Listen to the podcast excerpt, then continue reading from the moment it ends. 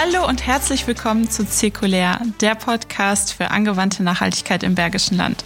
Dies ist eine On-Site-Folge, was bedeutet, dass ich sie bei meinen Gästen vor Ort aufgezeichnet habe. Und damit ihr das sofort erkennen könnt, habe ich mir überlegt, dass ich eine etwas andere Titelmelodie und ein anderes Bild verwenden möchte.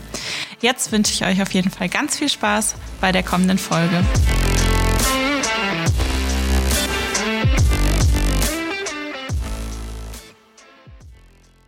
Heute bin ich bei Bauer und Böker in Remscheid und ähm, ich sitze hier zusammen mit der Inga Bauer und der Katja Gerd. Ähm, ich freue mich sehr, dass ich heute hier sein darf und würde euch bitten, euch einmal kurz vorzustellen, damit die Hörer auch wissen, wer ihr seid und mit wem heute hier sprechen. Ja, hallo Daria, herzlich willkommen bei Bauer und Böker. Ähm, ja, ich bin äh, geschäftsführende Gesellschafterin von Bauer und Böker, mache das äh, seit 30 Jahren. Wir entwickeln und produzieren LED-Maschinenleuchten und Inspektionswerkzeuge und wir handeln mit Dauermagneten. Wir haben 14 Mitarbeiter und ganz grob kann man sagen, wir beschäftigen uns äh, mit der Metall-, B- und Verarbeitung. Ja, hallo liebe Daria, mein Name ist Katja Gerd. Ich bin jetzt seit etwas über elf Jahren bei Bauer und Böker und hier verantwortlich für den Bereich Marketing und Vertrieb. Sehr schön. Ja, danke nochmal, dass ich hier sein darf. Ich würde sagen, wir äh, starten auch direkt mal mit der ersten Frage beziehungsweise dem ersten Denkanstoß sozusagen.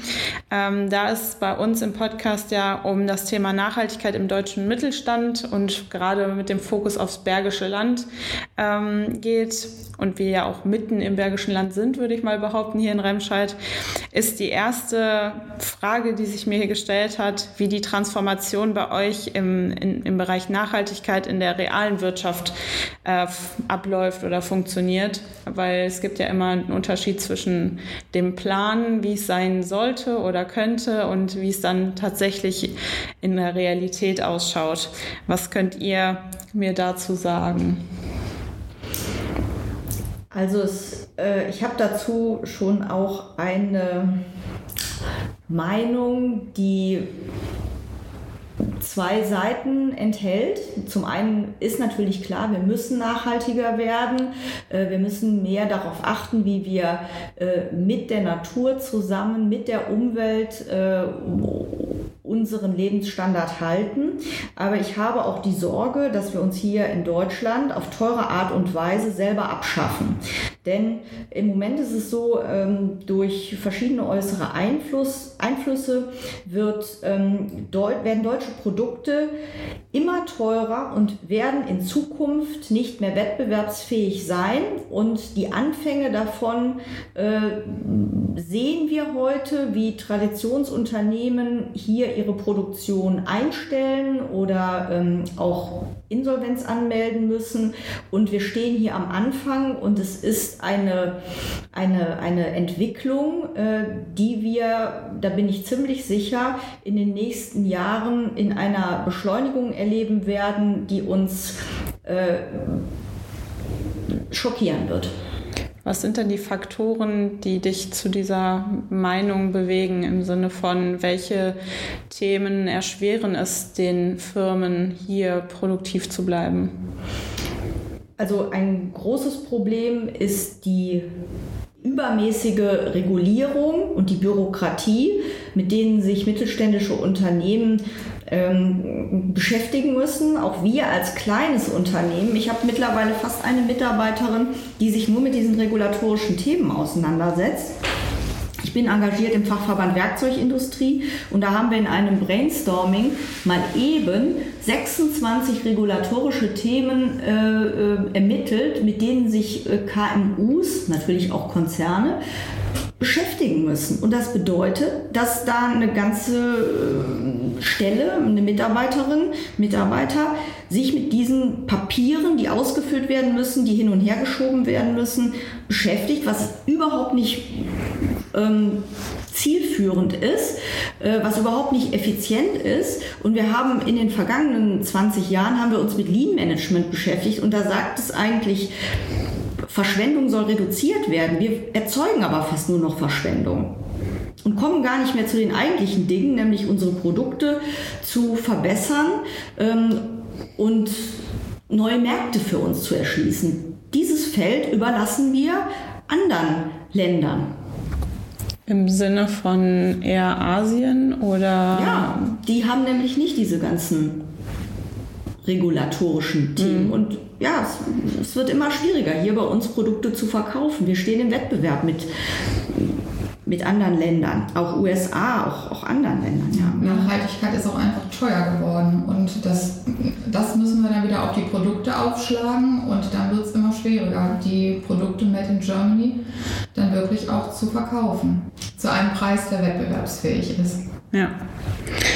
ja das stimmt. Was gibt es denn für Alternativen, beziehungsweise wie, wie geht ihr an dieses Thema ran? Wie würdet ihr sagen, kann man das vielleicht lösen oder optimieren oder gibt es da ja, Lösungsansätze zu sagen, wir fokussieren uns darauf, dass wir weiterhin Qualitäts- oder wenn man das so sagen kann, vielleicht auch Nachhaltigkeitsführer werden und damit die Personengruppe oder Zielgruppe ansprechen, die eben Wert auf diese Themen legen? Also wir haben ja in der Vergangenheit schon ganz viel gemacht. Wir hatten früher war unser Hauptprodukt die Rohrsteckschlüssel. Ähm, das sind Rohrabschnitte, an denen an den Enden ein Sechskant eingeschmiedet wird. Das heißt, äh, wir hatten hier Öfen stehen, die Produkte ähm, Metall erwärmt haben. Äh, und nach der Abschaffung dieses Geschäftsbereichs haben wir unseren Strombereich Bedarf bereits ähm, zur Hälfte reduziert. Äh, wir haben 2011 am Ökoprofit-Projekt teilgenommen. Das war so der Auslöser, einfach unsere ganze Produktion zu überdenken. Mhm. Äh, wir, wir haben ganz viele Schritte unternommen, bis letztes Jahr eine PV-Anlage auch auf unser Dach zu bauen und an Sonnentagen dann können wir damit auch bereits schon die Hälfte unseres anfallenden Stroms decken. daraus decken. Aber das geht eben nur im Sommer. Ja, ja klar, das, das stimmt natürlich. Dazu muss man aber auch sagen, dass wir ja äh, ganz mit einfachen Dingen angefangen haben. Mhm. Also wir haben beispielsweise erstmal im Versand angefangen, unsere Plastik-Lieferscheintaschen durch Papierlieferscheintaschen zu ersetzen oder unser äh, Klebeband zum Beispiel auszutauschen. Und äh, das war am Anfang auch so, dass es gar nicht so gut aufgenommen wurde, auch von den Mitarbeitern, weil natürlich so diese Papierlieferscheintaschen echt nicht gut kleben auf den Paketen, aber das haben wir dann halt auch in Kauf genommen und haben gesagt, wir möchten das, wir fangen jetzt mit kleinen Dingen an und so hat sich das dann immer weiter ausgebreitet, indem man einfach auch die Mitarbeiter auf diese Reise mitgenommen hat. Mhm. Ich glaube, das ist auch der Schlüssel, dass man mit kleinen Schritten anfängt. Ich glaube, wenn man sich das Thema Nachhaltigkeit, was ja eh per Definition, die es ja gar nicht wirklich gibt, schon ein Riesenfeld ist und sich über diverse Produktions-, aber auch äh, Verwaltungsbereiche erstreckt in einem Unternehmen, ähm, wenn man sich das anschaut, dann ist das wie so ein riesen Mammutberg und äh, diese Aufgaben, die sich da einem stellen, sind nicht einfach zu bewältigen. Und äh, ich glaube, dass das der einzige und ja, der, der richtige Weg ist, zu sagen, wir machen Schritt für Schritt und fangen mit den kleinen Dingen an. Ähm, denn in Summe macht das natürlich am Ende auch äh, den positiven Effekt aus, wenn man überall ein bisschen macht. Ähm, ich habe mit vielen Personen schon gesprochen, die gesagt haben, ja, aber was bringt es denn, wenn wir das Packband äh, umstellen auf Papier? Was bringt es denn, wenn unsere Liefertaschen jetzt aus Papier sind? Das ist der erste Schritt. So, und wenn man genau, wie du gerade auch sagtest, Katja, wenn man dann schafft, mit diesen kleinen Schritten die Mitarbeiter zu überzeugen, dann kommen zu diesen kleinen Schritten immer mehr kleine Schritte, weil dann die Mitarbeiter auch während sie arbeiten auf Ideen kommen beispielsweise und sagen, ach, jetzt haben wir hier das Papierpackband, man könnte aber vielleicht auch den Arbeitsprozess oder den Arbeitsschritt nochmal anders machen, um auch da effizienter zu sein und vielleicht auch Zeit zu sparen. Ne? Von daher glaube ich tatsächlich, dass das ein, ein guter Weg ist. Die ähm, Mitarbeiter, sagtest du, haben am Anfang ein bisschen skeptisch reagiert. Wie hat sich das gewandelt oder was für Maßnahmen habt ihr ergriffen, um eure Mitarbeiter mit auf die Reise zu nehmen? Also eigentlich muss man ja sagen, dass durch diese kleinen äh, Schritte ein Umdenken erfolgt ist. Das ist auch insofern erfolgt, dass wir zum Beispiel auch unsere äh, Verpackungen komplett überdacht haben. Wir haben jetzt nur noch äh, Pappverpackungen zum Beispiel für unsere äh, Leuchten auch. Da ist nichts mehr in Plastik verpackt und wir hatten auch vor, diese Inspektionswerkzeuge, die ja hauptsächlich an Händlerkunden verkauft werden, dort auch die Plastikverpackungen zu reduzieren. Und diese Ideen, die kamen auch durchaus von Mitarbeitern, die eben gesagt haben, ja, aber da haben wir doch noch so viel Plastik, hier sollen wir das jetzt äh, vermeiden und da gibt es noch so viel Plastik, wo wir aber dann auch an unsere Grenzen kamen, weil unsere Kunden diese Plastikverpackung haben wollten und ohne diese Plastikverpackung unsere Produkte nicht kaufen wollten. Aus was für einem Grund? Also was haben die Kunden gesagt? Was stört sie an der Papierverpackung versus Plastik? Also was waren ja, die Anforderungen? Dass das Produkt sichtbar bleibt durch die Plastikverpackung, mhm. Ähm, dass man da gut einen ERN-Code nochmal draufkleben kann und die wollten das so haben. Und natürlich das eine andere Verpackung. Wir haben auch schon mal an Teebeutel gedacht. Also haben wir die, die, die, die Idee bekommen.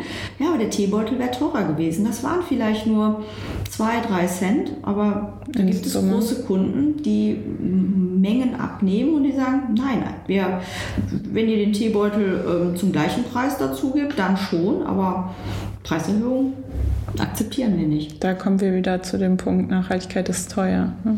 Ja. Das, das stimmt leider. Und es ist auch immer wieder ein Thema, ähm, dass Nachhaltigkeit eher für Länder sind, die vielleicht besser dastehen finanziell, aber noch. Ne? Also, aber ich finde, Deutschland könnte noch eine ganz andere nachhaltige Karte ziehen. Denn ja. die Produkte, die bei uns entwickelt werden, produziert werden, sind ja auch extrem langlebig. Mhm. Ja, man kauft einmal ein deutsches Werkzeug ja. und das hat man eigentlich das Leben lang. Das ist ja auch ein ganz wichtiges, nachhaltiges Argument. Und die Karte könnten wir doch noch viel mehr spielen. Das stimmt. Also das ist genau der Punkt äh, Thema Qualitätsführer. Und Langlebigkeit ist ein definitives Nachhaltigkeitskriterium. Ne? Also nicht umsonst sagt man, nimm eine Glasflasche statt eine PET-Flasche oder nimm äh, Metall statt. Aber, aber stopp!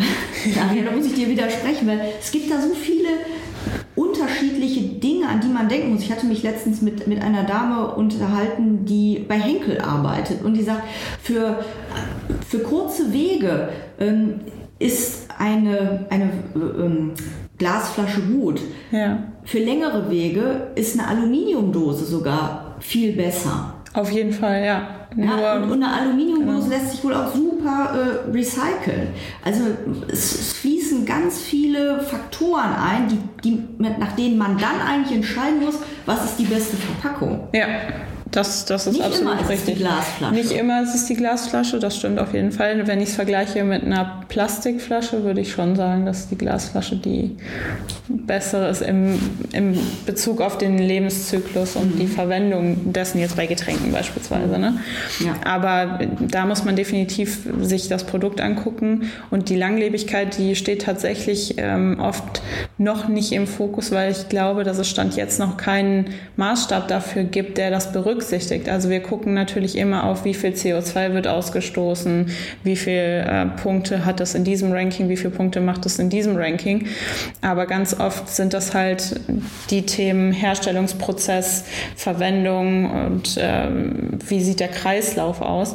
Aber dieses, dieser Aspekt Langlebigkeit wird da relativ wenig berücksichtigt. Das heißt, ich kriege keine Pluspunkte, wenn mein Produkt länger hält, sondern ich kriege Pluspunkte, wenn das Produkt aus einem erneuerbaren Rohstoff produziert ist oder so. Und dieser Vergleich, ich glaube, da muss noch viel nachgebessert werden, sozusagen, dass auch genau das Thema Langlebigkeit damit ja, Beachtung findet, mehr Beachtung findet. Also diese Diskussion mussten wir uns ja auch stellen, weil ja Aluminium auch sehr äh, aufwendig in der Herstellung ist und wir noch die ganze Zeit äh, das auch mal etwas genauer beleuchtet haben. Aus was für Aluminium sind zum Beispiel unsere Leuchten? Und äh, wir haben unsere Leuchten aus 80% recyceltem Aluminium hergestellt. Mhm. Und dazu kommt noch, dass wir ein Reparaturversprechen geben. Aber das ist genau das, was du sagst. Also erstmal heißt es, es ist Aluminium. Ist das dann wirklich nachhaltig? Und wir können wirklich sagen, für Aluminium ist sehr langlebig und wir möchten halt auch einfach unsere Kunden äh, mit dieser Leuchte begleiten. Das heißt, wenn die irgendwann nicht mehr funktioniert, müssen wir in der Lage sein, die zu günstigen Preisen auch zu reparieren und die Leuchte einfach ja, über eine ganz lange Zeit verwendbar sein können. Ne? Und das sind eben so Sachen, also wir hatten auch mal über so ein Rücknahmeversprechen nachgedacht. Mhm. Das äh, wird auch teilweise schon umgesetzt. Allerdings ist das auch gar nicht so einfach, weil wir natürlich auch nicht immer unbedingt genau wissen, wo landen unsere Leuchten. Mhm. Aber ähm, also da haben wir für uns einfach entschieden, für uns ist das definitiv nachhaltig, unsere Leuchten reparieren zu können und auch zum fairen Preis reparieren zu können und auch zurücknehmen zu können und die dann wirklich wieder in alle Einzelteile zerlegen zu können und wieder ich meine, und das ist ja auch eine gute Maßnahme, dass jedes Produkt äh, mit den Herstellerdaten gekennzeichnet sein muss. Dadurch kann der Anwender die Leuchte rückverfolgen, sich an uns wenden. Und wenn wir eine Leuchte nicht mehr reparieren können und wir bekommen sie zurück, dann können wir sie eben in alle materiellen Einzelteile wieder zurückbauen und die Einzelteile äh, in das jeweilige Recycling zurückgeben. Und das passiert eben auch nicht, wenn man leuchtende kaputte zum Elektroschrott gibt. Nee, und, dann, und dann kann eben auch dieser, diese Aluminiumteile können super recycelt werden, Metallteile können recycelt werden, Kupferdrähte, die da drin sind. Und das ist der ganzheitliche Produktlebenszyklus, den wir hier bei unseren Leuchten auch berücksichtigt haben. Und das kann eben kein chinesischer Hersteller, bei dem man die Lampe bei Amazon kauft, bieten. Aber die Leuchte bei Amazon ist, äh, kostet eben einen Bruchteil von unserer Leuchte. Ja. Aber wie mein Opa schon immer gesagt hat, wer billig kauft, kauft zweimal oder noch ja. mehr. Aber, aber es interessiert die meisten Leute halt leider noch ja. nicht. Ne? Also der Konsum, das ist noch ein, eine ganz, ganz große Stellschraube, würde ich sagen, wo wirklich Potenzial auch hintersteckt, wenn die Leute genau das verstehen würden, dass wenn sie was qualitativ Hochwertigeres kaufen, dann auch was davon haben und auch länger was davon haben und eben dann nicht das Geld dreimal oder viermal ausgeben müssen in einem gewissen Zeitraum von x Jahren, sage ich jetzt mal. Ne? Mhm. Aber die Leute geben halt lieber weniger aus und kaufen sich das dann halt nochmal neu.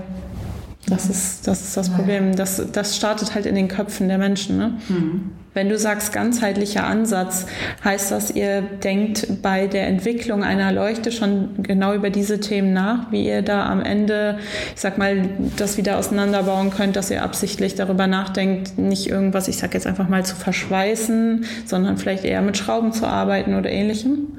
Genau das tun wir. Aber es gibt ja auch da eine neue Richtlinie, ich glaube, die ab 2024 gilt, dass Leuchtmittel ausgetauscht werden müssen. Und das äh, erfüllen wir schon seit einigen Jahren. Mhm. Dadurch, dass unsere äh, Leuchten verschraubt sind und nicht verklebt oder wie du sagst, verschweißt. Mhm. Das ist auf jeden Fall, würde ich auch meinen, der, nur ein richtiger Ansatz, schon bei der Entwicklung darüber nachzudenken, was passiert denn irgendwann mal mit unserem Produkt. Ähm, da habe ich manchmal das Gefühl bei diversen Produkten, dass gar nicht darüber nachgedacht wird. Man denkt vielleicht darüber nach, wie können wir eine Innovation schaffen oder wie können wir mehr Absatz generieren, ähm, wie können wir vielleicht noch ein Problem von unseren Kunden lösen. Aber genau dieses Thema Kreislaufwirtschaft im Sinne der, des kompletten Produktlebenszyklus wird ganz oft nicht direkt am Anfang mitbedacht. Und ich glaube, das sollte auch in diversen Produktentwicklungsmanuals oder Prozessen, Verfahren mit ein, ein Kriterium sein, ähm, wo die Entwickler immer wieder an einen Punkt kommen zu sagen, okay, und wie sieht es jetzt aus im Sinne der Nachhaltigkeit? Wie gut können wir das Produkt recyceln oder eben wieder wieder neu verwenden. Ne? Ja, also wir haben sowieso, wir haben eigentlich schon nachhaltig gearbeitet, bevor äh, das ein Verkaufsargument wurde. Und jetzt nutzen wir es natürlich auch als Marketinginstrument, aber ähm, also lange Zeit war das für uns eigentlich wirklich eine Selbstverständlichkeit, das äh, Stück für Stück umzusetzen. Wir haben auch ein Baukastenprinzip für die Leuchten entwickelt, weil wir am Anfang noch zum Beispiel teilweise sehr unterschiedliche Lampenfüße hatten. Das haben wir alles vereinheitlicht, um das einfach auch äh, zu vereinfachen, Leuchten zu reparieren und das, das macht es für uns dann auch wieder wirtschaftlicher. Und wir haben eben versucht, das alles gut miteinander zu verbinden. Das hört sich auf jeden Fall nach einem sehr guten Weg an. Ja, und dann starten wir ja auch ab nächstem Jahr bei einem Projekt mit der neuen Effizienz, der zirkulären Wirtschaft. Ja, Bergisch, Bergisch Kompetenz, mhm. dort äh, darf ich mitarbeiten. Freue ich mich auch schon sehr drauf und ähm, weil ich glaube, dass es sehr, sehr wichtig ist für diese Region, so ein Kompetenzzentrum einfach zu entwickeln, das auch äh, andere mittelständische Unternehmen auch unterstützt, solche Dinge einfach umzusetzen, auch auf einfache Weise umzusetzen. Und da freue ich mich schon sehr drauf.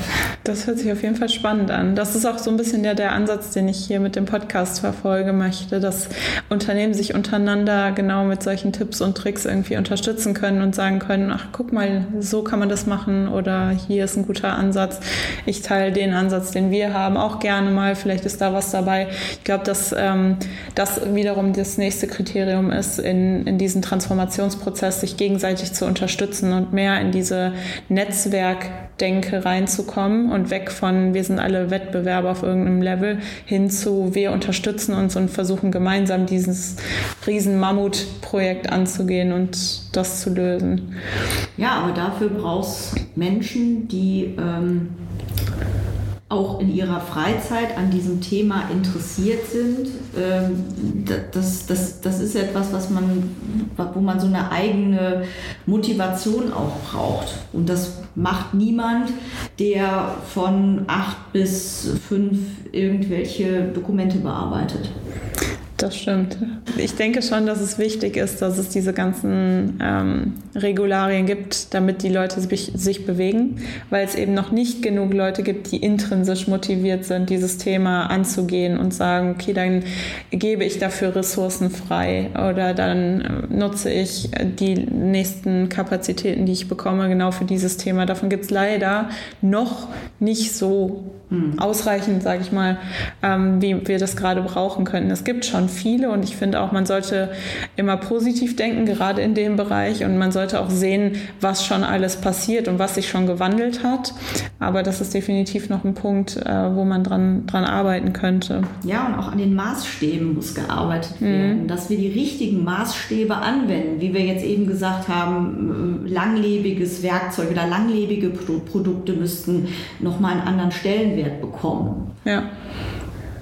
Ja, Maßstäbe sind auf jeden Fall ein wichtiger Punkt und ähm, Vereinheitlichung von diversen Themen im, im, Sinne der einheitlichen Darstellung, aber unter Beachtung der Individualität der einzelnen Unternehmen und nicht nur runtergebrochen auf Umsatz und Mitarbeiteranzahl. Also ich finde, das mhm. ist auch ganz oft eine Frage von, in den Berichtspflichten steht dann immer drin, okay, du musst so und so viel mit oder wenn du so und so viel Mitarbeiter hast und so und so viel Umsatz hast, dann bist bist du berichtspflichtig oder dann bedeutet das das.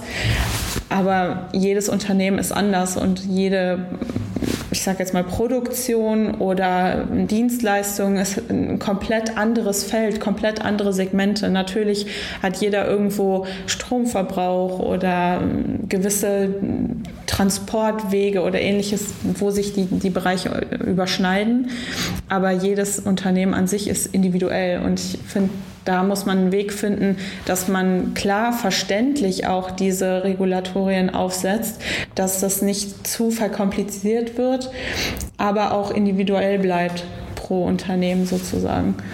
Ja, die Unternehmensgröße, die ist ja auch schon ein Stück weit ausschlaggebend, weil einfach die ähm, Flexibilität auch da nicht ganz so gegeben ist. Je größer das Unternehmen wird, desto mehr Gremien muss ich durchlaufen, bis ich vielleicht das mal an meine Vorschläge dann letzten Endes auch anwenden kann. Das ist natürlich in so einem kleinen Unternehmen wie bei uns sehr viel einfacher. Wir probieren dann einfach und legen los und gucken dann, ob das Sinn macht oder nicht. Mhm. Also ich sehe es auch als schwierig an, wenn wir jetzt auch noch so eine solche Berichte schreiben müssen. Wer soll das denn hier bei uns noch machen? Ja. ja und wer soll das denn letztendlich bezahlen? Weil es muss über die Produkte muss es ja wieder reinkommen. Und ein Anwender guckt sich so ein Produkt an und bemisst dem einen gewissen Preis, aber dieser Rattenschwanz, der da hinten dran ist, den will doch keiner bezahlen. Und das Unternehmen kann das auch nicht bezahlen. Und wenn jetzt ab nächstem Jahr auch noch ähm, die Produkte äh, mit, mit einem CO2-Steuer besteuert werden sollen, dann wird es ja schon wieder teurer.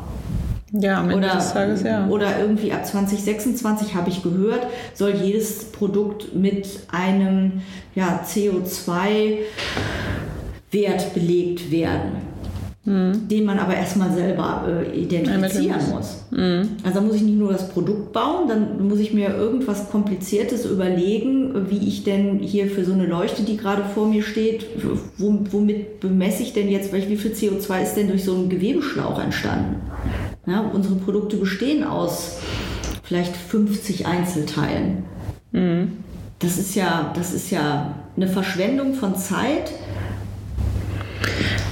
ja, also Verschwendung. Und auch von Energie, von menschlicher Energie, von Lebenszeit das sollte man definitiv auch berücksichtigen. Ich hoffe, dass äh, uns vielleicht irgendwie in dem Bereich die KI irgendwann mal unterstützen kann oder dass es, ich meine, es gibt ja schon ganz viele Startups, die sich genau mit diesen Bereichen auseinandersetzen, dass es vielleicht irgendwann ein Tool gibt. Ich glaube dennoch, dass es am Ende des Tages immer jemand sein muss, der da sitzt und der sich mit den Themen auseinandersetzt und der die Lieferanten anruft und da sich äh, Themen einholt. Ich glaube nur, dass das auch ein Punkt ist, der sehr, sehr schwer ist, diesen Scope 3 einzufangen und zu sagen, wie sieht denn der, der CO2-Scope bei meinen Lieferanten aus und da dran zu kommen. Ähm, habt ihr da schon mal irgendwie Gespräche mit euren Lieferanten zugeführt oder habt ihr da mal was gehört? Nee, nee. Also ehrlich gesagt beschäftige ich mich damit auch nicht. Und dann sage ich mir auch, also eigentlich dürf, könnten wir hier in Deutschland in Zukunft auch gar keinen Produktionsstandort mehr haben. Also muss man Dienstleistungen anbieten. Äh, aber ich meine, wir können auch nicht alle Berater und Juristen sein. Wen wollen wir denn dann noch beraten? Dann hast du denn irgendwie eine, eine, eine Idee, wie das hier in zehn Jahren aussehen könnte? Also ich denke, dass tatsächlich ähm, es vereinfacht werden muss, damit eben alle Unternehmen mitziehen. Ich glaube, dass es wichtig ist, dass diese Regulatorien angepasst werden und ähm, so vereinfacht werden, dass auch jeder in der Lage ist, das umzusetzen, ohne dafür sein Unternehmen aufs Spiel setzen zu müssen, im Sinne der Rentabilität und dass es halt überhaupt funktioniert.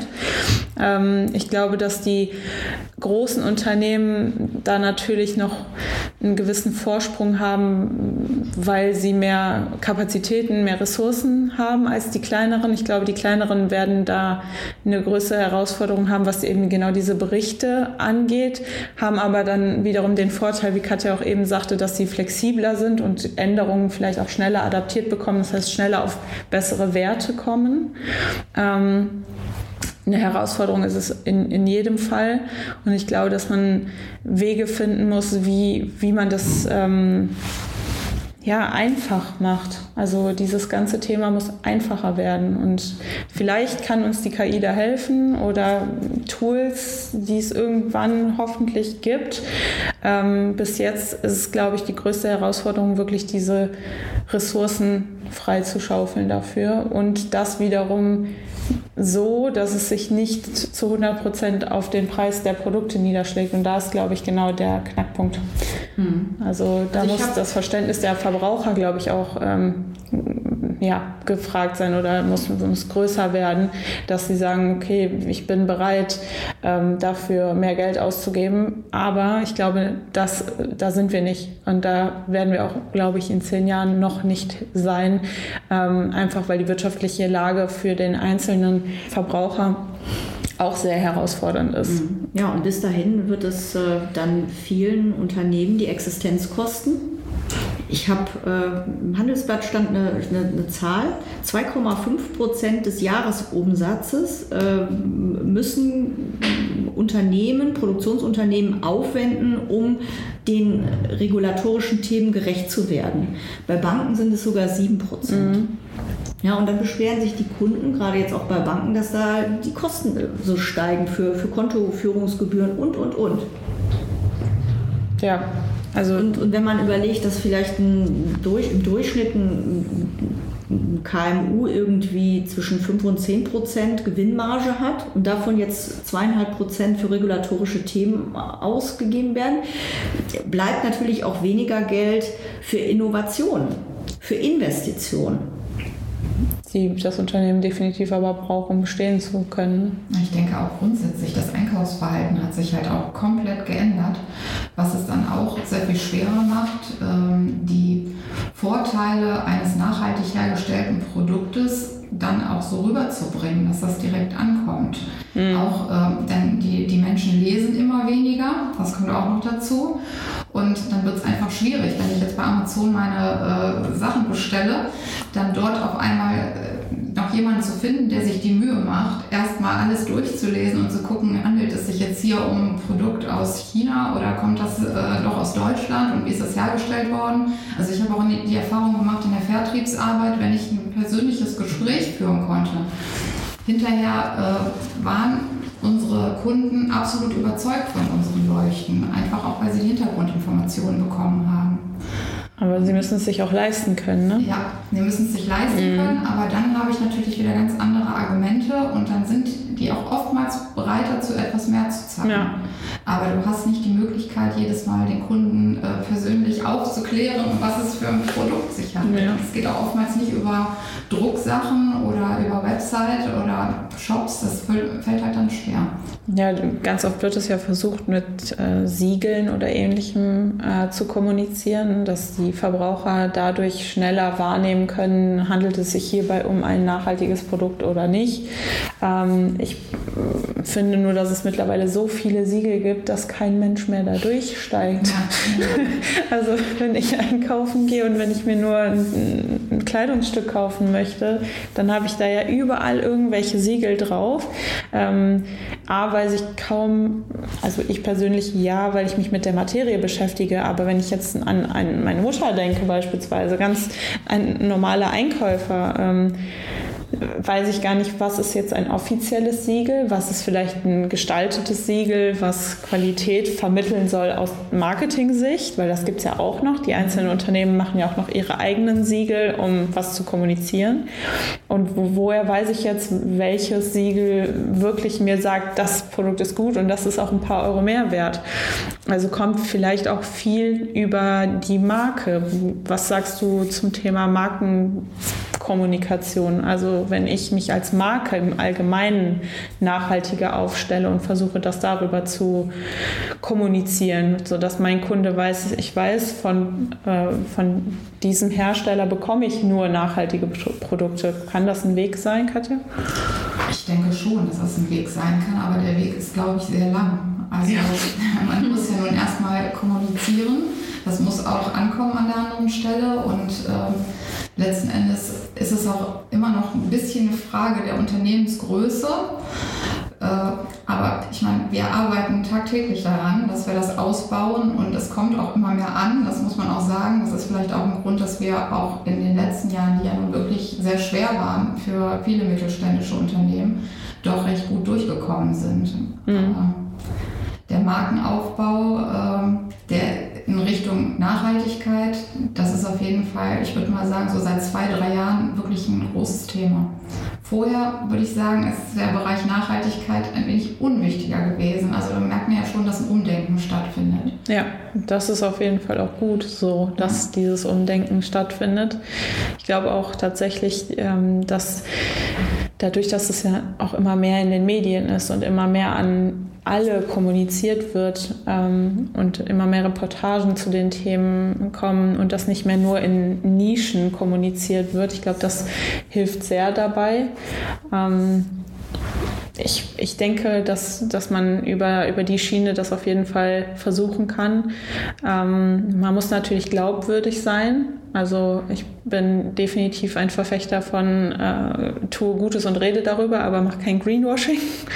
ähm, das ist ja auch noch so eine Gefahr. Äh, viele Unternehmen, die in dem Bereich aktiv sind, sagen, wir wollen gerne wirklich was tun, aber es gibt leider auch immer wieder die schwarzen Schafe, die sagen, ja, wir, wir, müssen jetzt irgendwie was machen, damit wir das kommunizieren, damit wir das nutzen können, um unsere Produkte besser an den Mann oder die Frau zu bekommen.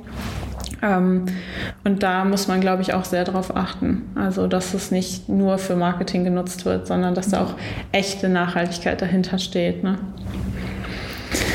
Ja, ich würde sagen, wir kommen auch langsam schon zum Ende. Ähm, was würdet ihr denn sagen, wenn ihr aus eurer Erfahrung, aus euren Ansätzen so ja, so Quick Wins rausziehen müsstet? Was würdet ihr unseren Hörern mitgeben? Wo kann man schnell äh, PS auf die Straße kriegen? Also ich glaube, es ist total wichtig, einfach anzufangen. Auch mit Kleinigkeiten anzufangen, zum Beispiel mit dem Thema Verpackung zu beginnen, denn das ist ja ähnlich, als wenn ich zu Hause anfange, mein Haus auszumisten. Wenn ich dann die ersten Erfolge sehe, dann mache ich ja immer weiter und das ist motivierend und genauso funktioniert das auch im Unternehmen. Sehr gut. Ja, und also was wir zum Beispiel gemacht haben, um letztes Jahr schon so Energie zu senken, also auch so die Heizung, äh, Heizungskosten zu reduzieren. Wir haben unseren Mitarbeitern warme Arbeitskleidung geschenkt Mhm. Ja, und, und, haben gesagt, okay, ihr kriegt jetzt hier, könnt euch was aussuchen, äh, ein Pullover oder auch eine Jacke, aber wir werden jetzt im Winter die Heizung eben ein bisschen runterdrehen und früher konnte eben jeder an der Heizung drehen, wie er wollte und dann ist eben auch mal passiert, dass vergessen wurde, im, übers Wochenende die Heizung abzudrehen, ja, und da wurden die Mitarbeiter dann schon sensibilisiert für. Mhm. Ähm, gut, das äh, kam ja dann auch durch die Medien, ja, nicht umsonst hat Deutschland so viel Energie Energie gespart im letzten Winter. Und ähm, ich, da ist es so, dass sich einfach so eine Investition in wärmere Arbeitskleidung für uns gelohnt hat. Sehr gut. Das finde ich einen sehr spannenden Ansatz. Kreative Lösung finden. Auf jeden Fall. Ähm, ich finde, dass es wichtig ist, auch an die Mitarbeiter zu denken und den sozialen Aspekt der Nachhaltigkeit auch mal in den Fokus zu stellen, weil viel ähm, über die CO2-Themen gesprochen wird und wie können wir Emissionen senken etc. Aber ähm, fröhliche und glückliche Mitarbeiter tragen auch oft zu einer positiven Umgebung dabei. Von daher ja, und äh, in den vergangenen Wintern war es dann auch so, die Leute sind gerne im T-Shirt hier im Betrieb dann rumgelaufen. Ja, und war ja warm. War warm und dann haben wir auch so ein paar Thermometer äh, besorgt, die liegen an verschiedenen Stellen, um dann zu sagen, ja, wir werden jetzt nicht mehr 24 Grad im Winter hier haben oder was wir in, vielleicht 22, so, wir, wir gucken, sind es eben nur 19 Grad. Mhm. Ja. Und dafür zieht euch mal ein Pullover an. Ja wenn man dann auch die richtigen Mittel zur Verfügung stellt, ist das ja auch ein ganz legitimes Mittel. Hm. Ja, oder im Büro, klar, da bewegen sich die, die Mitarbeiter weniger und da haben wir, weil wir die PV-Anlage haben, haben wir so ein Klimagerät dann noch gekauft, äh, was dann im, im, im Winter auch nochmal so ein bisschen warme Luft mhm. da in die Büros blasen kann. Im Sommer äh, ist es dann eben auch als Klimaanlage zu verwenden, aber da kamen dann auch schon wieder äh, Stimmen aus dem Betrieb, ja, warum haben die jetzt oben im Büro äh, äh, Klima, Klimaanlage im Sommer. Ich sage, nein, die haben das hauptsächlich, um, damit im Winter die Büros ein bisschen wärmer sind. Ja. Ja. Also im Sommer haben wir, glaube ich, die Klimaanlage gar nicht genutzt, sondern mhm. nur so Meinst ja. du, also dann hat schon jeder gesagt, okay, wenn es ausbleiben kann, dann lassen wir es auch aus. Ne? Ja, aber das ist auch wieder Sensibilisierung ja, der Mitarbeiter, dass, dass genau diese Denke erreicht wird. Ja, das, und das kam eher durch eine Frage des Mitarbeiters, wo ich gesagt okay, das müssen wir nochmal erklären. Die mhm. haben da oben nicht den Luxus einer Klimaanlage im Sommer, sondern einer zusätzlichen äh, Heizung, die über unsere PV-Anlage gespeist wird, dass denen dann wärmer wird. Ja, da ist der, der Schlüssel wieder die Kommunikation, ne? Mhm, ja. dass man alle mitnimmt. Ja, auf jeden Fall stehen wir vor spannenden Herausforderungen. Das würde ich auch sehen. Für die deutsche Wirtschaft, ja. Ja, ich glaube tatsächlich, dass wirklich dieses Gemeinschaftsdenken und äh, untereinander supporten und gucken, dass man gemeinsam ans Ziel kommt und sich austauscht und vielleicht auch Ressourcen miteinander teilt und sagt, wir haben jetzt hier jemanden, der ist aber nur zu was weiß ich, 65 Prozent damit ausgelassen, das Thema zu behandeln. Wir könnten denjenigen vielleicht mit euch teilen, der kann sich bei euch da auch mit drum kümmern oder was für Ansätze man vielleicht da findet in ähnlichen Betrieben oder wie auch immer. Ähm, oder Tools, die man nutzen kann. Aber eine Herausforderung wird es auf jeden Fall werden. Ich danke euch. Es hat mir sehr viel Spaß gemacht, hier mit ja, euch zu sprechen. Ja, schön, dass du da warst. Daria. Danke, dass ihr mich eingeladen habt. Und ähm, ich wünsche euch alles, alles Gute für den Transformationsprozess. Danke. Danke schön. Ihr schafft das, ganz bestimmt. so, damit schließen wir. Genau. Tschüss. Tschüss.